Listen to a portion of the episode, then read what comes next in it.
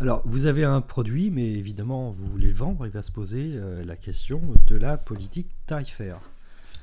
Alors, à travers des échanges, euh, des ateliers, euh, vous allez commencer à essayer de définir deux, trois, quatre plans.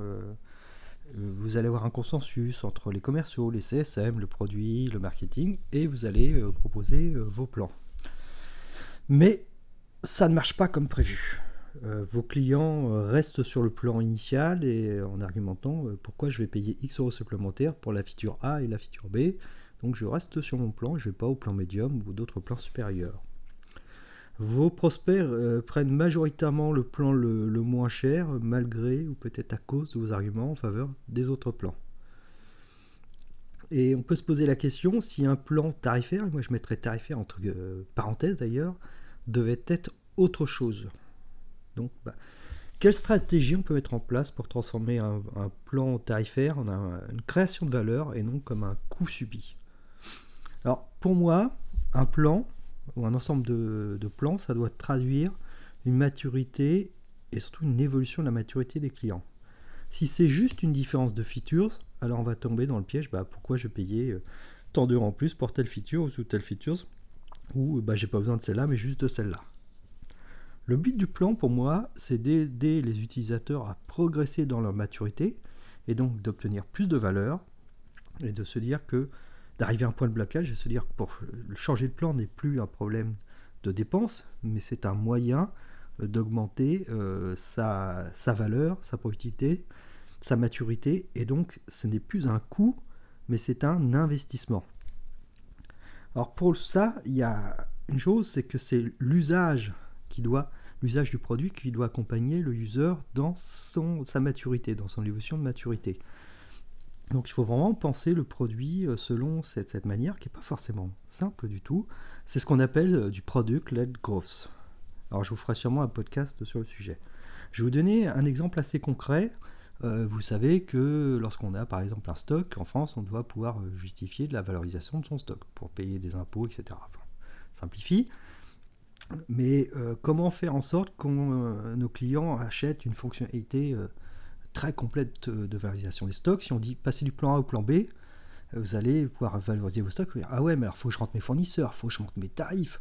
Moi, j'ai pas le temps, j'ai pas le temps, j'ai pas le temps. Je vais donner, je vais prendre mon stock, compter puis valider comme ça. Tandis que si vous proposez au départ une figure très simple où vous mettez les prix moyens de chacun de, vos pièces détachées ou de vos équipements, et qu'en fonction des stocks, ça vous calcule en temps réel la valorisation des stocks. L'effort est très faible, ça permet d'avoir la valorisation des stocks, mais aussi évaluer par exemple certains coûts d'intervention, des choses comme ça. Et donc le client va pouvoir mettre, prendre la première marche qui n'est pas trop haute et de l'usage dire ah c'est pas mal mais j'aimerais avoir des choses plus fines par exemple et là dire bah écoutez maintenant que vous maîtrisez mieux regardez si vous passez au plan supérieur vous allez pouvoir gérer par exemple des multi-devises, parce que vous achetez des choses dans des devises étrangères. Vous allez pouvoir intégrer le coût de l'inflation. Vous allez pouvoir euh, gérer des multi-fournisseurs et l'évolution des tarifs pour chacun des fournisseurs. Et donc avoir une trésorerie cette fois et une valorisation des stocks au centime près. Mais si on commence directement par ça, on va les perdre. Donc c'est les faire monter sur le plan de base, par exemple, sur quelque chose de simple. Et une fois qu'ils ont compris la valeur, qu'ils ont envie d'aller plus loin, dire il n'y a pas de problème, si vous passez au plan supérieur, c'est bon. Et là, c'est plus vu comme un gros effort à faire et il faut que je paye en plus, c'est j'ai gagné en valeur, j'ai encore envie d'aller gagner plus, je prends le plan supérieur et les conséquences, il faut que je paye un petit peu plus cher. Donc pour moi, tous les, plans, ils doivent vraiment, les plans produits doivent être orientés vers cette courbe de maturité. Alors, vu, maintenant qu'on a vu ça, c'est un peu quel, quel découpage, quelle logique de plan on doit mettre en place. Mais je pense qu'il ne faut pas réinventer la roue, à moins d'avoir vraiment un truc disruptif. Euh, vous êtes géniaux. Regardez la plupart des, SaaS, c'est simple, il y a trois plans.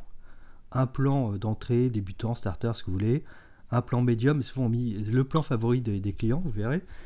Et puis un troisième plan qui est un plan euh, orienté grand groupe avec des, des, problèmes de grand groupe, traçabilité, SSO, compliance, etc. etc. Et majoritairement, dans ce troisième plan, il n'y a pas de tarif, c'est contactez-nous et c'est du sur mesure. Eh bien, franchement, euh, vous embêtez pas, faites pareil, tout le monde fait ça. Tous les SaaS, regardez, la majorité des SaaS font ça. Pourquoi vous allez chercher à innover dans ce domaine? Euh, Vous avez innové dans votre cœur de métier, mais innovez pas sur des, sur des plans tarifaires. Alors pour ce qui est du pricing, par contre, c'est bien, voilà, vous avez des plans, mais combien vous allez vendre? Ça, c'est une question qui est, pas simple du tout. Euh, c'est sûrement les sujets les plus compliqués, mais au moins au minimum, pour être euh, confortable et que son pricing fonctionne, il faut avoir un positionnement produit clair efficace. Si vous vendez à tout le monde, vous vendez à personne, votre tarif ne reflète pas une valeur, puisque chacun va y voir une valeur différente, donc ça ne va pas fonctionner, et on va repasser encore du temps dans c'est trop cher. Évitez aussi de vous, vous comparer à vos concurrents, parce que si vous comparez vos concurrents, c'est que vous allez rentrer rapidement dans une guerre des prix. lui fait ça, alors je vais développer ça. C'est pas, c'est pas une bonne chose. Et c'est plutôt de vous différencier par ce que j'appellerais un positionnement océan bleu, c'est-à-dire euh, répondre aux besoins d'une clientèle dans un domaine, dans un secteur, dans une segmentation où il y a peu ou pas de concurrence. Je vais un exemple que j'avais vu dans le livre Obviously Awesome d'April Dunford, qui est une, euh, comment dire, ce livre, c'est un des grands classiques sur le positionnement produit. Euh, une boîte avait commencé à proposer un système d'email avec cryptage, traçabilité totale, et c'était un flop commercial parce que ça intéressait personne. Et après, ils ont été voir des cabinets d'avocats. Et d'un seul coup, euh, cette valeur proposée, elle faisait écho euh, auprès de ce public qui a besoin d'une confidentialité et d'une traçabilité totale.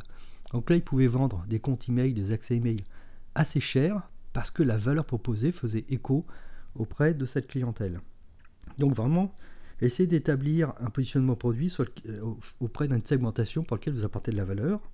Essayez de comprendre quelle valeur vous avez apporté, euh, le temps que vous faites économiser, l'argent que vous faites gagner, peut-être éviter des risques. Combien un cabinet d'avocats pourrait perdre s'il ne pouvait pas prouver qu'un mail avait été envoyé ou si sa boîte mail était piratée, par exemple.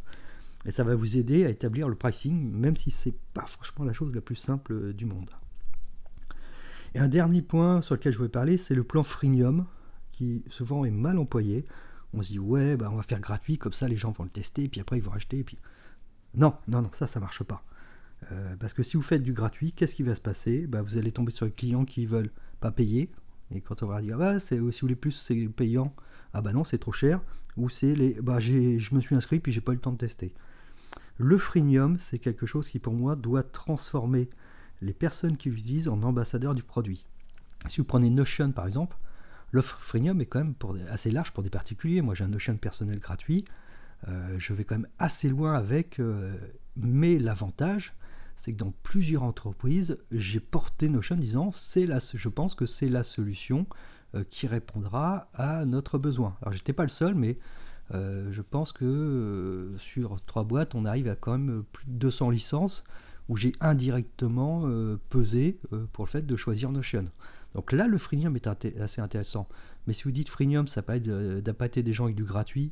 Si vous appâtez avec du gratuit, vous appâtez des gens qui ne donnent pas la valeur euh, que mette Notion. Donc pensez pas votre, votre freemium comme ça, mais pensez-le vraiment comme un véritable outil marketing qui va vous permettre de performer au niveau commercial.